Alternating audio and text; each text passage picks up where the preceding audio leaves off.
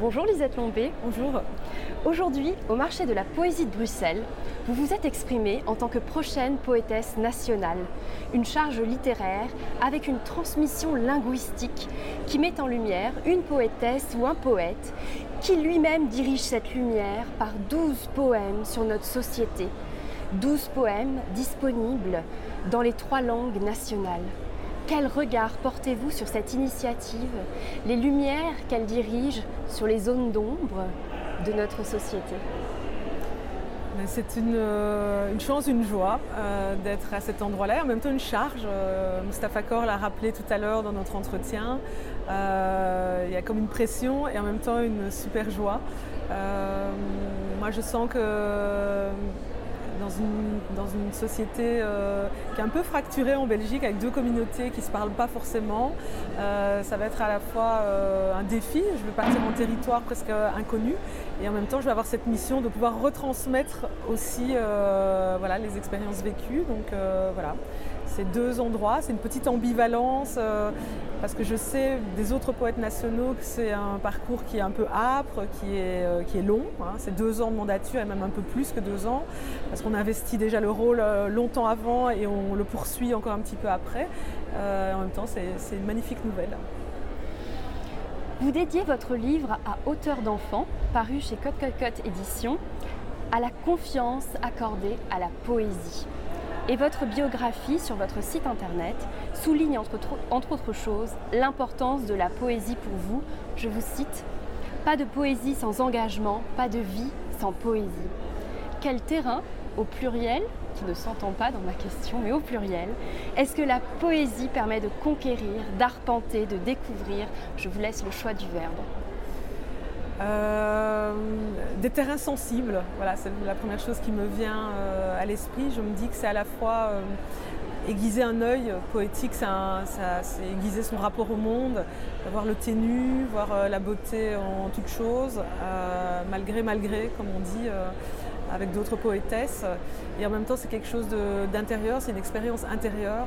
moi, c'est arriver à transformer tout ce qui bouillonne à l'intérieur, euh, la colère, la tristesse, euh, avec un vocabulaire très très particulier qui est très épais. C'est-à-dire qu'en un mot, euh, il y a moyen de dire tellement de choses avec ce langage poétique. Voilà, j'ai l'impression que c'est vraiment l'articulation entre une expérience intime, un rapport au monde, et aussi quand elle est partagée, c'est cette sensation d'exister avec d'autres personnes, de pleurer, de rire avec d'autres personnes. Vous avez déclaré au sujet de votre dernier roman, Eunice, paru chez Seuil, avoir écrit en écriture automatique puis l'avoir passé en bouche. Qu'est-ce que l'oralité fait surgir d'essentiel dans l'écriture pour vous? Qu'en est-il de l'inverse? Et est-ce que l'écrit affecte de la même manière le dire? Euh, Ce que je sens, c'est que quand on, passe de l'écrit à l'oral, tout d'un coup, euh, ça donne du corps, ça donne de la chair aux mots.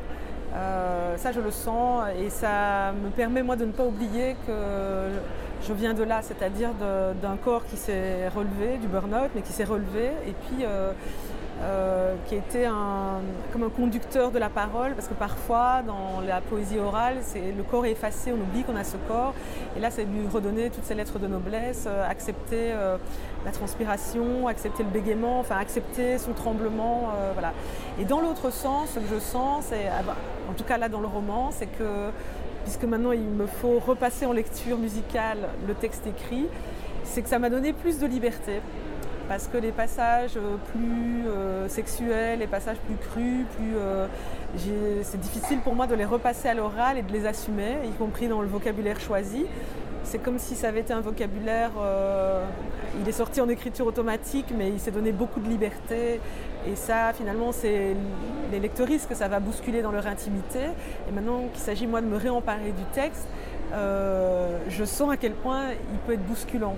Et là, tout d'un coup, je retrouve une forme de timidité et je dois réapprivoiser un texte, voire même euh, je dois me respecter et faire sauter des phrases que je n'ai pas envie de dire à l'oral.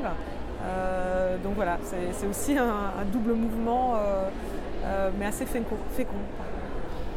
Brûler, brûler, brûler, votre recueil paru chez l'Iconopop en 2020, prix Grenade, allie texte et collage, un acte de création dont vous faites mention dans le poème qui s'intitule Collage. Dont sont extraits ces vers. Si vous le souhaitez, nous pourrons ensuite lire le poème en entier. Je vous cite.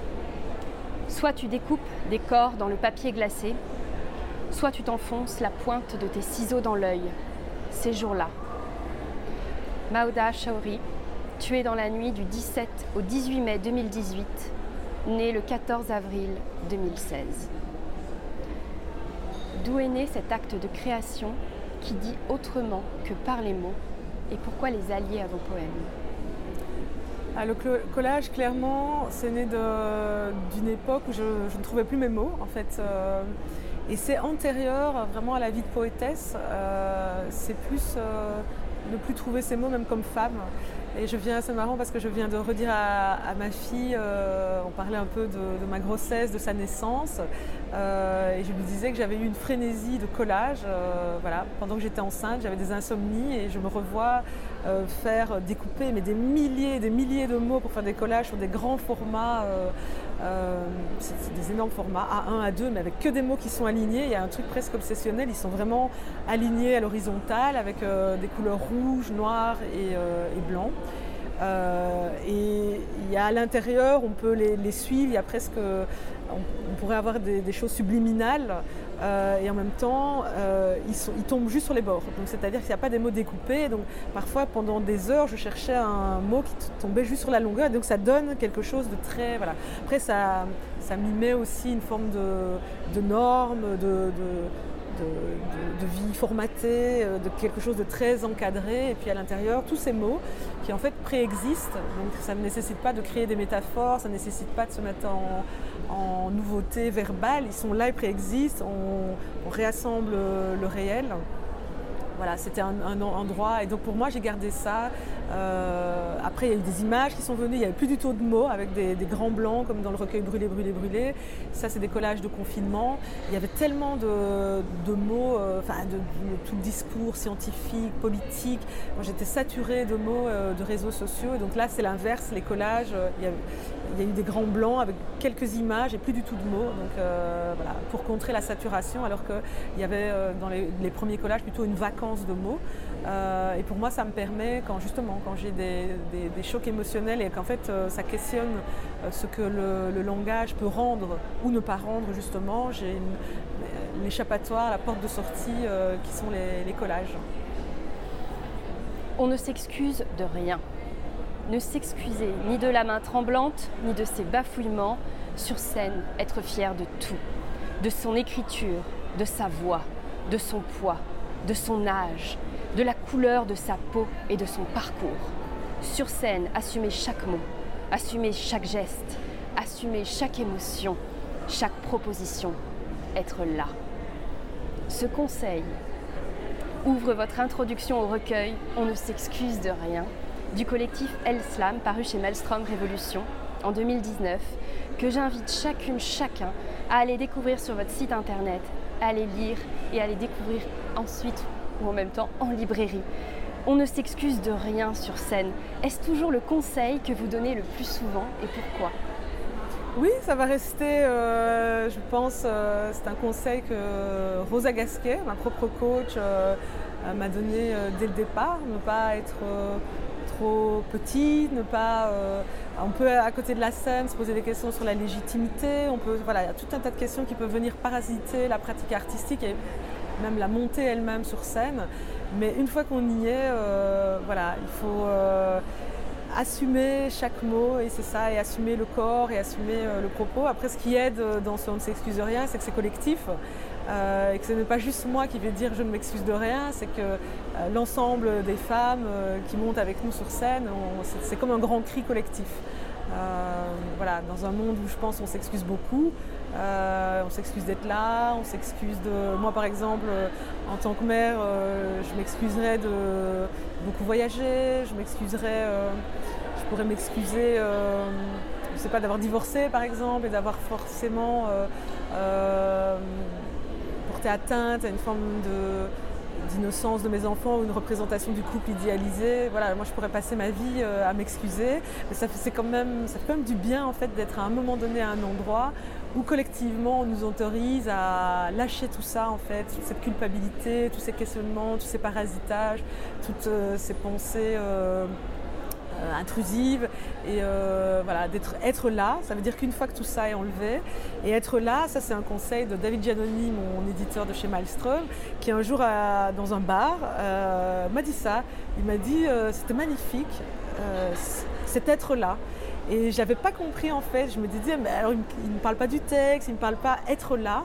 Et finalement, c'est quand en poésie orale, c'est euh, au-delà du texte, au-delà de la technique, de la technicité, être là, ça veut dire que euh, il va se passer quelque chose. Il va y avoir une vraie rencontre et c'est aussi un des plus fabuleux conseils qu'on m'ait donné.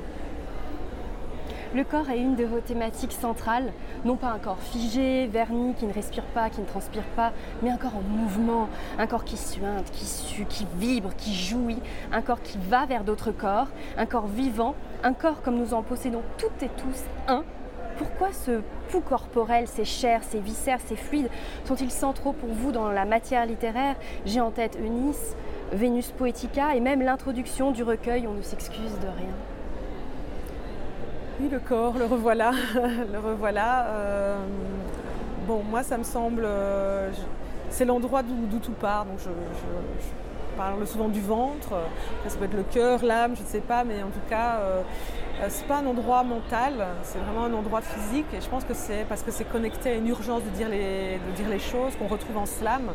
Quelque chose d'impérieux qui, qui doit se dire. en même temps je pense que je ne suis pas un endroit de littérature où euh, je peux me permettre d'oublier euh, ma couleur de peau, je ne peux pas me permettre d'oublier mon âge, je ne peux pas me permettre que je suis euh, une femme. donc ce corps, il est, il est quand même... je ne peux pas l'effacer en fait, je peux pas l'effacer. et puis je lui dois beaucoup. Euh, moi-même, jeune, j'étais une sportive. Euh, j'avais oublié tout ça, mais ça m'a servi quand j'ai recommencé le slam. Ça me sert aujourd'hui euh, dans mes longs déplacements, dans un travail qui peut être stressant, dans ce qui pourrait s'apparenter en rentrée littéraire à un marathon. Euh, donc je lui dois beaucoup en fait à ce corps. Euh, c'est lui qui me tient debout sur scène, c'est lui qui me fait marcher. Voilà, je suis sur mes pieds. C'est lui qui m'a permis euh, d'enfanter trois fois. Voilà, trois magnifiques enfants. il me permet d'écrire. Il me permet quand je me connecte, quand je veux bien l'écouter, écouter tout ce qui bouillonne à l'intérieur. Il me permet de transformer tout ça en mots. Donc euh, voilà, et puis il y, a les questions aussi, euh, là ça me dépasse, mais la question de la représentativité. Je sais que quand je monte sur scène euh, ou quand j'interviens, tout ça, c'est-à-dire tout ce qui pourrait être épineux à l'extérieur, l'âge, la couleur de peau, tout d'un coup permet à d'autres femmes de se sentir autorisées à venir à ce même endroit. Vous participez à des ouvrages et des projets collectifs. Ce mot est important pour vous, je crois, collectif. Vous écrivez notamment une lettre dans un recueil extraordinaire initié par Aurélie Olivier, Lettre aux jeunes poétesses, paru chez l'Arche. Un livre lien, un livre force, un livre souffle. Comment avez-vous abordé et vécu l'écriture de cette lettre? Alors c'est euh, une commande de confinement euh, qui en fait pendant le confinement, euh, voilà, j'observais ma fille et j'ai un peu loupé la commande. C'est-à-dire, alors, c'est-à-dire que le livre a eu beaucoup de succès. Il a été très bien reçu. Et puis quand j'ai vu ce que les autres euh, poétesses avaient écrit, je me suis dit ah ouais, j'ai eu l'impression en fait qu'elles étaient plus connectées avec euh, un public de voilà un lectorat et que moi, en fait, j'étais restée dans ma bulle de confinement, dans mon salon avec ma fille. Et donc, ça s'est transformé en une, lettre vraiment à ma fille et pas en une lettre à. Alors que je peux faire du texte très politique qui me dépasse, qui pourrait parler au grand nombre, qui pourrait être euh, un texte, euh, un grand appel, une grande invitation à écrire, à être soi-même. C'est resté un texte très intime et en fait j'ai eu un peu, euh, je dis pas honte, mais j'ai eu un petit moment de panique euh, en me disant que c'était trop intime et c'était la première fois en fait que j'allais vraiment vers euh, cet endroit. Ah bah, je remercie aujourd'hui euh, les éditrices de m'avoir permis d'écrire ce texte, mais j'ai eu un peu peur en fait, voilà, en me disant c'est trop intime, c'est un c'est comme un tête-à-tête, euh, mais en même temps, les retours après euh, de mères, voilà, de familles, d'autres poétesses m'ont dit que ça avait du sens aussi de l'avoir écrit. Et finalement, je sais que ça va garder une trace. D'abord parce que ça nous met en dialogue avec d'autres personnes sur cette question de la maternité, sur cette question de la, de, combiner euh, une vie artistique, une vie de mère, une vie de femme, mais aussi ça va me mettre en dialogue avec ma fille. Ben voilà, une fois qu'elle aura passé cette phase euh, de m'identifier comme une vieille ringarde, euh, je sais qu'on sera dans un magnifique dialogue et j'espère qu'elle comprendra ce que j'ai voulu lui dire. Pouvez-vous nous en lire un extrait? Avec plaisir. Merci. Du coup, je ne sais pas où je vais arrêter ma lecture comme vous le souhaitez. Ok. Tu me bluffes, ta génération me bluffe.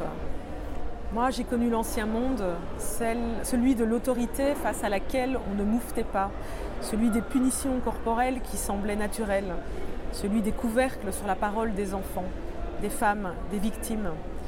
J'ai aussi connu la craquelure de cette tapisserie pourrie, de l'affaire du trou au mouvement MeToo. Nous avons dû apprendre, mes sœurs de cœur et moi, à recouvrer nos voix. Ce n'est pas simple de se faire entendre, mais plus on est nombreuses, plus on fait du bruit et plus les vieux murs tremblent. Moi, je ne suis qu'une passeuse. Je fais des allers-retours entre ce que j'ai connu et ce que tu connaîtras, entre qui j'ai été et qui tu deviendras. Je charge ma barque de tout ce qui a été beau parce que tout n'était pas à brûler là-bas. J'embarque l'insouciance, la liberté, l'autonomie.